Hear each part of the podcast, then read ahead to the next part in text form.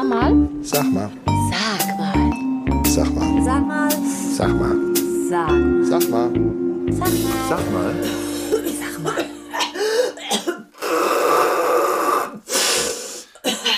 Meine, meine Damen und Herren, ich entschuldige mich für meine Kollegin Anita Vidovic. Ähm, herzlich willkommen zu unserem Podcast. Sag mal, heute die Folge Halt mal die Luft an. Anita, du, du, das ist aber kein Corona, was du da Nein, hast. ganz normale Erkältung. Aber weißt du, ich habe mich extra anstecken lassen. Äh, weil ich entschuldige mich schon jetzt für alles, was jetzt kommt. Äh, Anita, du hast dich extra anstecken lassen. Ja. Kannst, du, kannst du erklären, warum? Ja, das ist der beste Schutz gegen Corona. Also folgendes. Nein, natürlich nicht. Folgendes, Frank. Ähm, tatsächlich gab es diese Woche einen wunderbaren Artikel in der Frankfurter Rundschau. Man hat herausgefunden, dass eine hohe Anzahl bereits vorhandener T-Zellen, die der Körper bei der Infektion mit anderen humanen Coronaviren wie einer zum Beispiel normalen Erkältung bildet, vor einer Covid-19-Infektion schützen kann. Eikelle. Und alle schreit, musst dich impfen lassen. Ich sag, hust mich an, Schatz. Hust mich einfach an und dann hab ich sie nicht mehr. Hör nicht auf mit dem Husten. ja, aber jetzt sag mal, jetzt mal unter uns, das erinnert mich ein bisschen an eine Geschichte, die ich mal, oh, jetzt bin ich gegen mein eigenes Mikro gestoßen, die ich mal äh, von Woody Allen gelesen habe. Da hat er geschrieben über, ging es um Ehebruch und irgendwie hat die katholische Kirche irgendwie rausgegeben, dass man sich da nicht nur, nur scheiden lassen durfte, wenn vorher ein Ehebruch vorliegt. Also so nach dem Motto, in der Bibel steht, du darfst nicht Ehe brechen, die katholische Kirche sagt, du musst. Und so ist das hier mit dem Husten. Man soll sich nicht anhusten lassen, aber wenn man sich anhusten lässt, dann ist man besser geschützt vor Corona. Wenn das ist doch geil. Also quasi, wenn man, wenn, wenn, wenn man jetzt in diesen Zeiten einfach eine ganz normale Erkältung, äh, man war einfach wieder mal zu dünn angezogen, hat den Schal nicht irgendwie umgehabt, morgens beim Laufen oder wie auch immer, und du kriegst eine normale Erkältung. Also eigentlich das alte Naturgesetz. Also ähm, das, das, das Gesetz der Abhärtung einfach. Also du kennst es ja, also innerhalb von den Familien, ähm, du hast als Erste die Erkältung, dann hat's der Papa, dann hat's das Kind. Äh, äh, du und dann sagen alle, ah, Vorsicht, äh, der Nächste, der sich angesteckt hat. Ja, da sagst du, Mensch, ich bin doch, ich, ich bin doch immun. Ich habe doch, ich hab's doch gerade hinter mich gebracht, diese Erkältung. Also du baust quasi doch Resistenzen auf und das hier, das wird uns jetzt aus der Pandemie bringen. Heute gibt's das Jingle mal rückwirkend. Anita erklärt die Welt. Jetzt bin ich völlig fertig. Ich muss dazu sagen, ich habe so ein bisschen Hemmung, mich anhusten zu lassen. Ist das okay? Oder bin ich dann schon aus dem Trend jetzt raus und bin Retro oder wie man das dann so. So alter Opa hat den Trend, trinkt nur noch, trinkt eh nur Filterkaffee statt Latte Macchiato. Ja. Jetzt normale Milch statt ha? Ja, es stimmt, normale Milch statt Hafermilch und lässt sich nicht anhusten. Weißt du, das ist dann das dritte Argument. Oder? Ja, vor allen Dingen in Zeit, wo also nur Abstand und nur Maske. Ich meine, wie, wie, wie, wie soll denn das gehen? Ne? Ich meine, ich habe ja wirklich bemerkt, dass ich jetzt wirklich, muss ich doch sagen, innerhalb oder also innerhalb der letzten zwei Jahre eigentlich, ich war überhaupt nicht erkältet. Ist dir das aufgefallen? Ja, weißt du, früher, wo ich ja alleweil irgendwelche Ge- Gesangsjobs hatte und Gott, du hast äh, Anfang der Woche Halskratzen und fängst du schon wieder an rumzurechnen. Oh Gott, wenn das jetzt wirklich was ist, warte mal, am Wochenende habe ich einen Job, äh, wird das schon gefährden? Oh Gott, oh Gott. Also das Problem, also nicht nur aufgrund äh, der wenigeren äh, Jobs jetzt, sondern auch, äh, ich, ich habe nichts gehabt die zwei Jahre. Ja. Ich, ich habe auch- scheinbar auch so genügend T-Zellen. Und da merkt man doch, dass die, dass die Welt irgendwie, dass, da, dass die irgendeinen Schlag im Prinzip hat. Denn so ist das jetzt auch mit Theater, mit Kultur und allem. Jetzt sind die alle gesund, die Sänger. Da Ja. können aber nicht alle auftreten. Ja, jetzt wo ich gesund bin und nichts auf der Stimme habe, ne? also meine Stimme selbst war immer gesund, aber der ganz normale Hals-Naseninfekt, den man immer mal so gerade äh, Herbst, Winter oder zum Frühjahr dann hat, ne? äh, das ist ja schon immer so ein bisschen Sängergraus. Ne? Ja, aber da sind wir beim Thema Kunst, Kultur, denn es gibt ja, wir beobachten ja wieder eine hochinteressante Entwicklung. Die Wellenbewegung derer, die in der Zeit der Pandemie arbeiten dürfen, arbeiten nicht dürfen im Bereich Veranstaltungswirtschaft.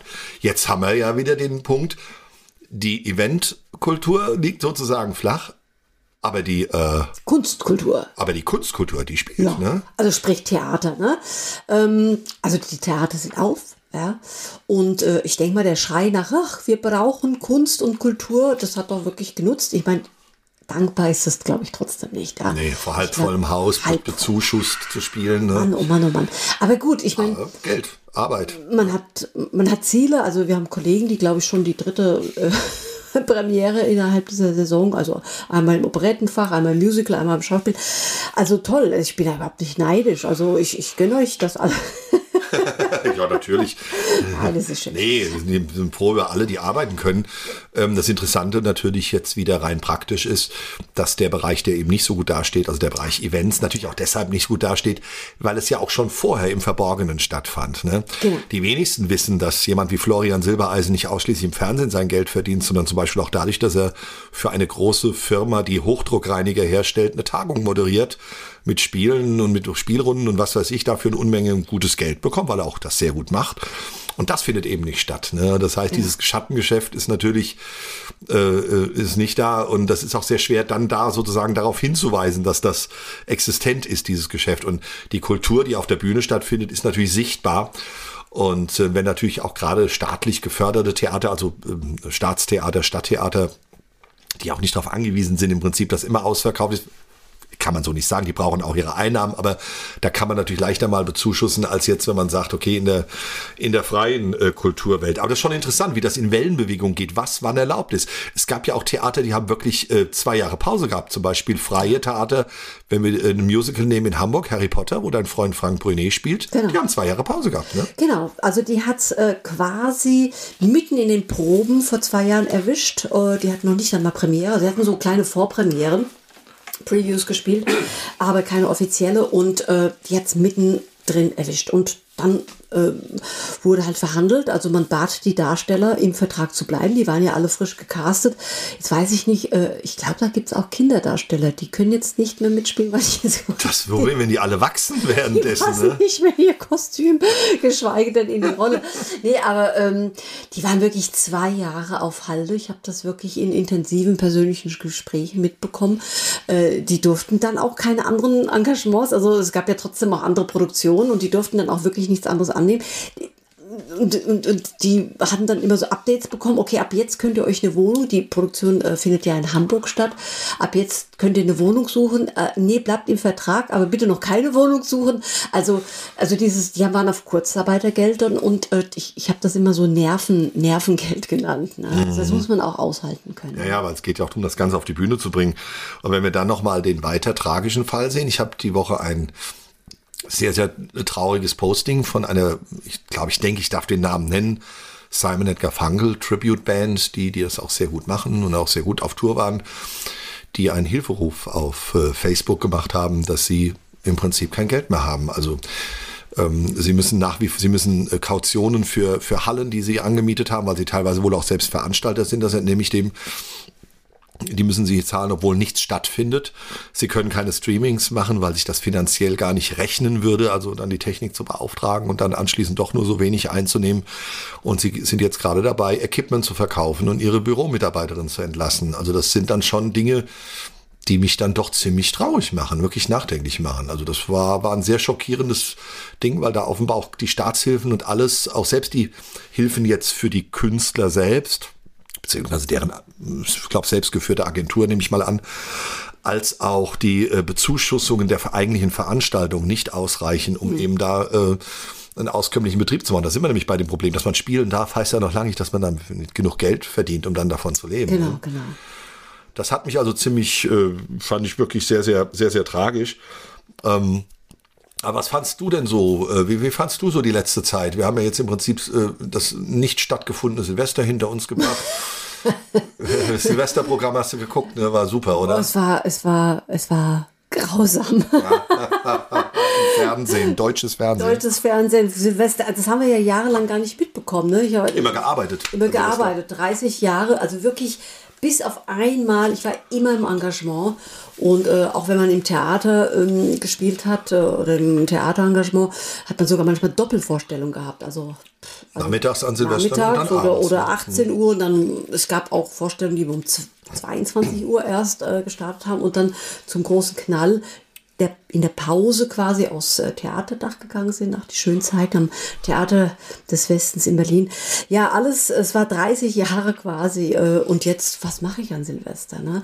Übrigens mit den Nachbarn äh, Raclette gegessen. Übrigens wusstest du, dass das RKI auch übrigens äh, davor gewarnt hat, äh, Fondue und Raclette an Silvester Das, Das, aha, Ja, was, was mhm. ist jetzt da jetzt speziell? Nur, dass ich das weiß künftig, weil ich esse weder Fondue noch Raclette, also für mich ändert sich Ja, ist ja so ein Klassiker. Das ist ja so, so schön gemütlich. Ne? Das ist ja keine große Portion auf einmal. Das braucht so seine Zeit. Ne?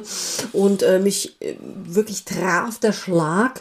Ein Tag vor Silvester haben es gerade dann mit den äh, Nachbarn geplant. Äh, man warnt an Silvester vor Raclette und Fondue. Also da habe ich wirklich gedacht, jetzt, jetzt hört's auf. Wenn ich vor Raclette und Fondue warne, dann eher, weil ich Angst vor Unterernährung habe. Gibt ja nichts. Gerade beim Fondue fällt dauernd das Fleisch von der Spitze in diese Brühe rein, verbrutzelt dann und kommt nachher schwarz stinkend wieder raus.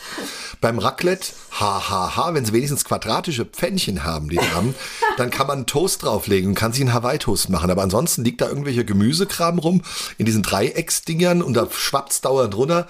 Ich brauche das nicht. Ich bin jemand, gib mir was ordentliches. Ne, aber, äh, aber dass das jetzt, dass das, ich bin, steh, bin völlig mit dem RKI einer Meinung, ich warne vor Raclette und Fondue, weil man auch viel zu viel quatschen muss mit den Leuten dauernd, ja. Das soll ja so kommunikativ sein, Und ja. schlechte Silvestersendung dabei Ja, muss. die waren ja auch schlimm, oder? Es war schrecklich. Es Ja. tut mir leid, verehrter Kollege Pilawa aber, mm, und Frau Franzi Jordi aus der Schweiz. Also ähm, es war es war nicht schön. Ich man wenigstens war deine Unterhaltung äh, dann noch nett, aber stell dir vor, du bist da am Brandenburger Tor und da ist nichts, gell? Und da ist nichts. ja, wer war da der, der, der Ding, der Ding, der Der Ding, Kerner, der Kerner ja. mit der, der Kiwi, ja, mit der Mit der Kiwi, genau. Und es regnete und es war nasskalt, also Boah. äh, grausam. Und Also äh, Art Garfunkel Junior, meine ich, wäre auch da Lady gewesen. Ne? Auch noch, ja. Also Also ich muss sagen, das sollte man wirklich nicht an die große Glocke hängen, was wir heute hier sagen. Apropos Glocke, der Übergang. Anita, passiert? ich hab's, ich weiß nicht, ich habe eine Meldung, die hast du mir heute so zwischendurch gesagt. Und ich persönlich bin der Meinung, das sollten wir den Leuten mal wirklich mitteilen, denn es ist etwas ganz Schreckliches passiert. Dazu noch in einer Gegend, die wir alle äh, gut kennen. Ähm, Anita, erzähl uns mal bitte, worum es geht. Ja, ich ähm, bin ja in Offenbach geboren. Und wenn man in Offenbach geboren ist und aufgewachsen ist ähm, und seinen Führerschein da macht, macht man auch irgendwann mal Überfahrten, und zwar in den Landkreis. Und da hat es mich schon damals immer gegraust, äh, wenn man, oder gegraut, gegraust. Gegraust ist schon ich okay. habe das Grausen bekommen, wenn es hieß, also Richtung Grödemark, das ist ja noch in Ordnung, da hinten Oberroden, Landkreis Offenbach, aber Dietzenbach. Hui, also ähm, Dietzenbach hatte schon den Namen Hotspot, bevor es Corona überhaupt gab. Also hat nichts mit den irgendwelchen Infektionszahlen zu tun. Äh, wer möch, wissen möchte, warum, äh, bitte PN an mich direkt. Ich erkläre euch dann Dietzenbach, aber das muss ich ganz äh, privat machen. Ja, Dietzenbach, und zwar Unbekannte haben eine etwa 800 Kilogramm schwere Kirchenglocke von einem Friedhof in Dietzenbach gestohlen. Die Täter sollen zunächst mit einem größeren Fahrzeug das Eingangstor des Friedhofs aufgebrochen haben, um auf das Gelände zu gelangen, teilte die Polizei mit. Wie die Diebe die schwere Glocke vor der Trauerhalle abmontierten, war nach Angaben der Polizei zunächst unklar. Ist es wohl immer noch. Also man sucht wohl noch Zeugen. Die Glocke 800 Kilogramm. Die Glocke aus der Trauerhalle ist weg. In Dietzenbach. Jetzt sucht man also Menschen, die rumlaufen mit so einer ausgebeulten Jacke, wo die Glocke drunter ist, oder wie darf ich mir das Ja, jetzt vorstellen? weil das Problem ist, also der Bürgermeister, also hat man natürlich, Ja. mit, äh, man sucht nach Zeugen oder bitte bringen sie zurück, wir zahlen schon ein bisschen was. Nee, aber äh, also die einzige Erklärung, man denkt natürlich, aha, Glocke, okay, mh, da geht es ums Material. Ja. Also jetzt haben die wahrscheinlich gedacht, dass sie aus Kupfer ist. Kupfer hat einen recht, recht guten äh, Materialpreis oder Bronze. Liebe Diebe, falls ihr zufälligerweise unseren Podcast hört, diese Glocke ist nicht aus Bronze. Also die ist, also die ist äh, von symbolischem Wert, aber materiell ist die gar nicht so toll. Und da waren die Diesenbacher, Entschuldigung, äh, schon schlau genug, äh, da keine echte Bronze dahin zu hängen. Das, die, haben, die mussten das gewusst haben. Ja. Die hatten da so Prognosen. Äh, also es lohnt sich nicht. Also der, der Bürgermeister wird aus eigener Tasche auch noch was dazulegen, wenn das Ding einfach irgendwann stillschweigend wieder hingehängt wird. Moment, aber dieses, dieses mit dem Stillschweigen Stillschweigen kriege ich auch noch nicht so hin. Also Glocke und Stillschweigen. Ja, vor allem zwischendurch steht er jetzt irgendwo in Offenbach auf dem Marktplatz, macht die Jacke auf, so wolle Glocke kaufen oder irgend sowas, ja? Ich versuche das Ding einzuschmelzen. Ich meine, wenn es nicht aus Bronze ist, hattest du ähm, anorganische Chemie? Was Nee, kriegen das nee, sonst nee, für eine nee, Regierungsform? Ich bin mehr so ein organischer Typ. Also, keine Ahnung, aus was das sonst sonst sein. Ich meine, man muss ja. Äh, Guss, also Guss einfach- Metallguss ja, irgendwie, ja. Metall, ja. Liebe Diebe. Liebe Diebe ist auch ein schöner. Liebe Diebe. Ein Euphemismus, also in sich eine Contradictio in eo ipso, liebe Diebe. Bringt die Glocke von Rom, äh, nein, von Dietzenbach wieder zurück. Sie ja ist nichts wert. Unglaublich. Ja, du hast eben das Wort Prognose äh, irgendwie angesprochen. Komm, hier, also das mit der Glocke, das war ja schon super, aber ähm, wir wollen doch mal, es war ja eigentlich jetzt die Zeit der Prognosen. Ne? Omikron bringt uns dazu zu fragen, wann gibt es ein Ende der Pandemie? Ist es die Rettung, weil wir eine Durchseuchung haben werden oder, oder wird alles viel schlimmer, weil das Will Ding... ja keiner so richtig aussprechen. Wenn du ganz genau hinhörst, Mhm. äh, eigentlich sagen sie es alle so ein bisschen verkappt, aber man darf es ja nicht sagen, weil die Verantwortung, falls es dann nicht klappt, ist, glaube ich, so, will wieder keiner auf sich nehmen. Da haben wir natürlich äh, eines meiner Lieblingsthemen, seit die Pandemie losgegangen ist. Ich bin ja, verdiene ja ein bisschen Geld damit, dass ich politischer Beobachter bin, obwohl ich das nicht studiert habe, irgendwie weder Journalist noch Politologe, aber bin Kolumnist. Das bedeutet, ich darf mich ab und zu auch über solche Dinge auslassen. Oder habe ein bisschen Erfahrung. Ich habe damals prognostiziert, als das losging, als gerade der Matthias Hawks seine schreckliche Regnose gemacht hat, wo er von einem Ende der Pandemie noch im September 2020 war, wie werden wir darauf zurückschauen? Ich gedacht habe, hier komm, hör mal auf mit deinem Blödsinn, das wird noch ein paar Jahre dauern.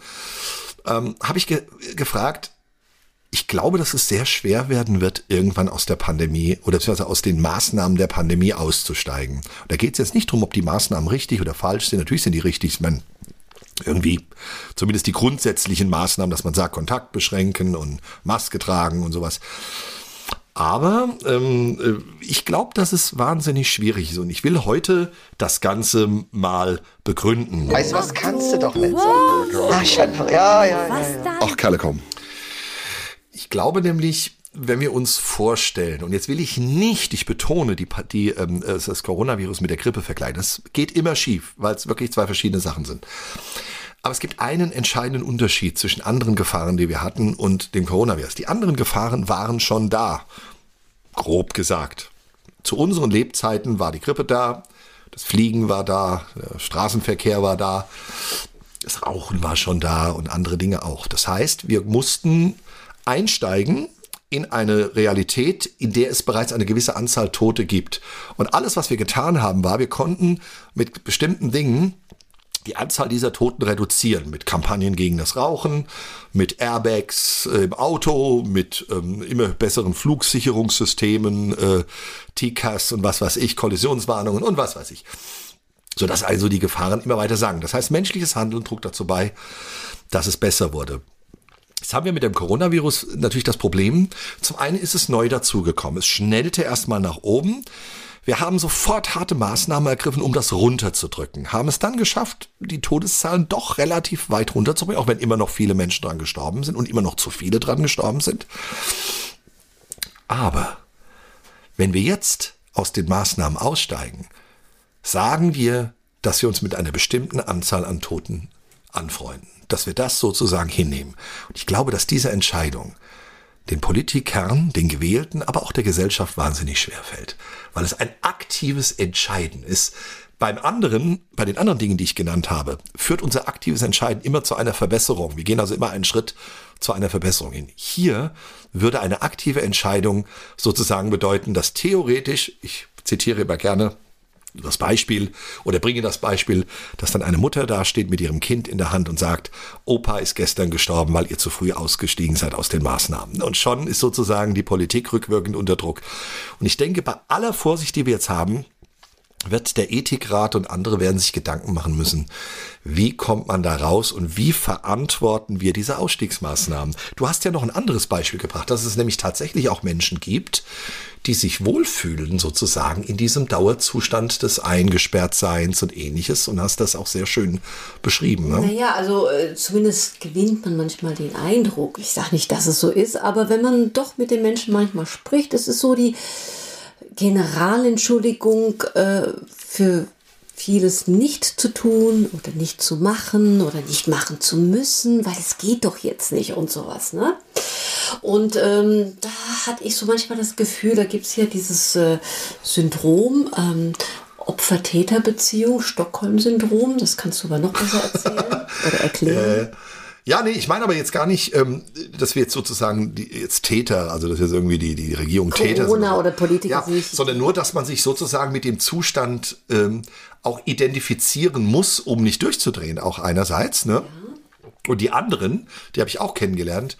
Es gab ein sehr schönes Bild, da saß Clint Eastwood in irgendeinem seiner Filme, ich glaube es war Gran Torino der Film, ich weiß es nicht, wo er vor seinem Haus sitzt, ne? Und später Film, wo er schon ein alter Mann ist, der auch selbst Regie geführt hat. Und da haben sie ihn so gelangweilt vor seinem Haus äh, ein, ein Foto gezeigt aus dem Film und drüber stand, du weißt, dass an deinem Leben was nicht stimmt, wenn sich durch Corona und die Maßnahmen eigentlich nichts ändert. Also er saß da genauso, wie er wahrscheinlich sonst so gesessen hätte. Und ich glaube, dass diese Menschen, die vorher auch schon vielleicht ein bisschen einsam waren, gerne eigenbrötlerisch waren, mit dieser Situation vielleicht gut klarkommen. Und meine Theorie ja, dass ängstliche Menschen, die ohnehin Genau. nicht gerne sich dem Leben stellen, mit diesen Einschränkungen unter Umständen vielleicht sogar sehr gut umgehen. Es gibt Ängstliche, die leiden total unter den Maßnahmen, weil sie Mhm. beinahe verrückt werden. Das ist auch so. Aber was du gesagt hast, die Maßnahmen und die Dinge als Entschuldigung zu nehmen, um bestimmte Dinge, Generalentschuldigung.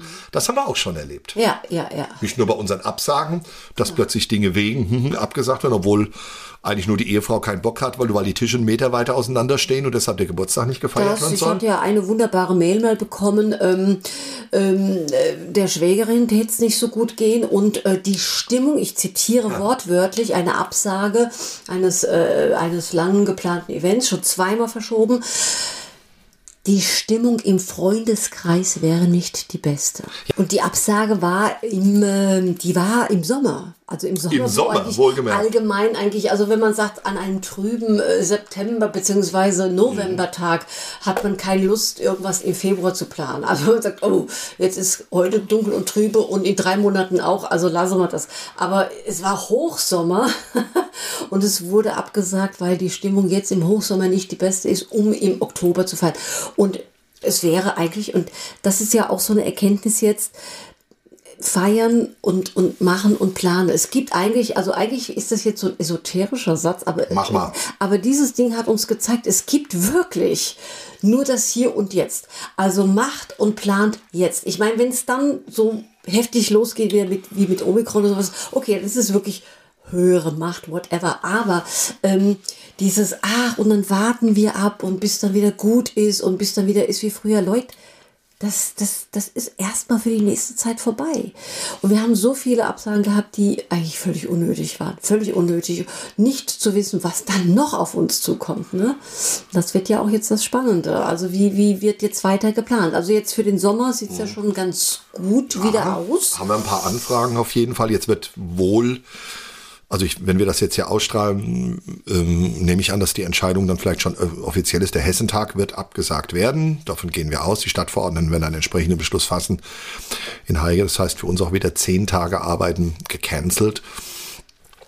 Kann man sicherlich nachvollziehen, alles. Also wir waren da auch jetzt kein, kein Aufstand oder. Das ist alles verständlich und machbar.